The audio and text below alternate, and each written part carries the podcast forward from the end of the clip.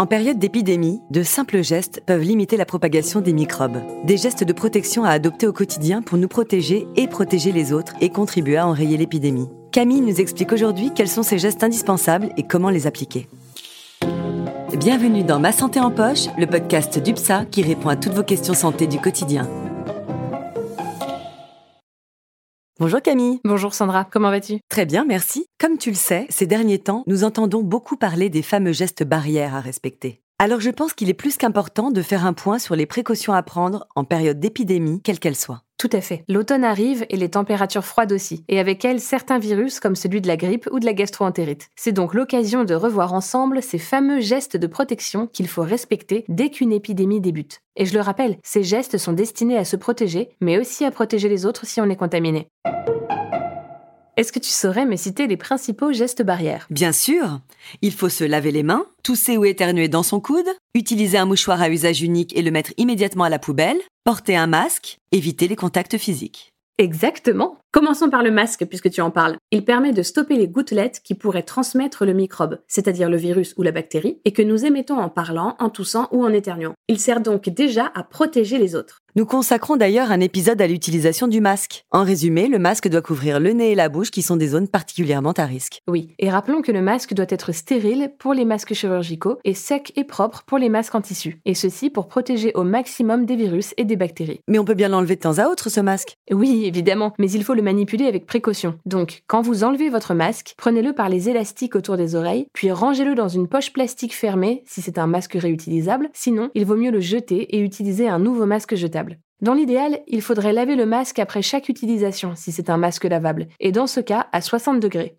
Un conseil, lorsqu'un virus est très présent et très contagieux, il vaut mieux avoir des stocks de masques jetables ou plusieurs masques lavables que l'on manipule avec précaution. Et avec des mains propres. Tout à fait. Le lavage des mains est l'un des gestes barrières essentiels pour limiter la transmission des virus. En effet, nos mains sont l'un des moyens de transport privilégiés pour les microbes. Alors pour être efficace, un lavage de mains doit durer environ 30 secondes. J'ai même une petite astuce. L'institutrice de ma fille lui a conseillé de chanter la chanson Une souris verte pendant qu'elle se lavait les mains. Oui, beaucoup d'éducateurs ont eu de très bonnes idées pour expliquer les gestes barrières aux enfants. D'ailleurs, on trouve sur Internet des chansons pour tous les âges, même pour vos ados rebelles. La chanson Une souris verte dure environ 30 secondes. C'est donc parfait pour chronométrer son lavage de mains. Mais tu sais que c'est une excellente idée. Je vais faire ça pour m'assurer que je me lave les mains suffisamment longtemps. D'autres choses à savoir? Oui, il y a une méthode pour se laver les mains efficacement. D'abord, mouillez-vous bien les mains, ensuite prenez du savon et frottez pendant 30 secondes en pensant bien à laver l'espace entre vos doigts, vos pouces et vos ongles. Et si on n'a pas de brosse à ongles sous la main? Vous pouvez replier une main et passer vos ongles contre cette main repliée quelques secondes. Donc un lavage de main complet au savon le plus souvent possible, c'est ça? Oui, le lavage de main est une méthode vraiment efficace pour se protéger, à condition de le faire quand il faut. Et pour faire simple, il faut y penser après toute sortie à l'extérieur, après avoir pris des transports en commun, avant de manger, avant tout contact avec une personne fragile. Et si vous n'avez pas d'eau et de savon à disposition, vous pouvez utiliser du gel hydroalcoolique. En plus du lavage des mains, il faut éviter de se toucher le visage, car le nez, les yeux et la bouche sont des portes d'entrée des microbes. Et comme tu le sais maintenant, nos mains sont un de leurs moyens de transport favoris. Figure-toi qu'on se touche le visage des milliers de fois dans la journée. Pour se gratter, se frotter les yeux.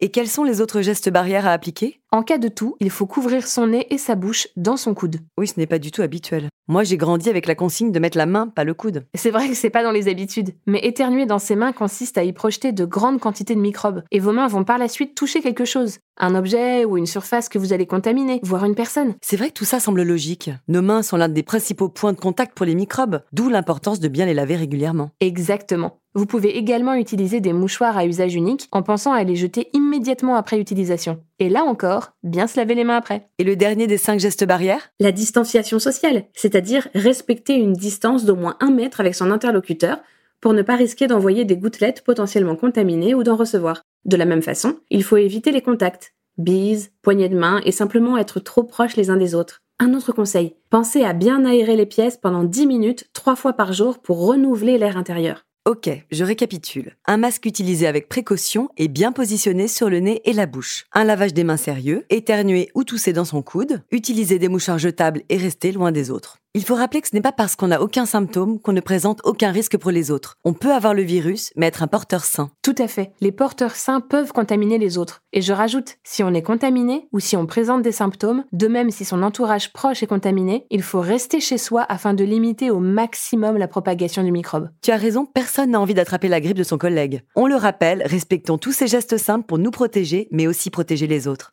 Merci pour toutes ces informations, Camille. De rien, Sandra. Et à bientôt pour de nouveaux conseils.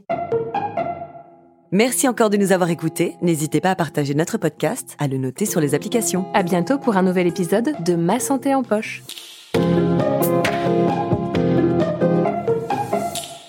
Ah, UPSA.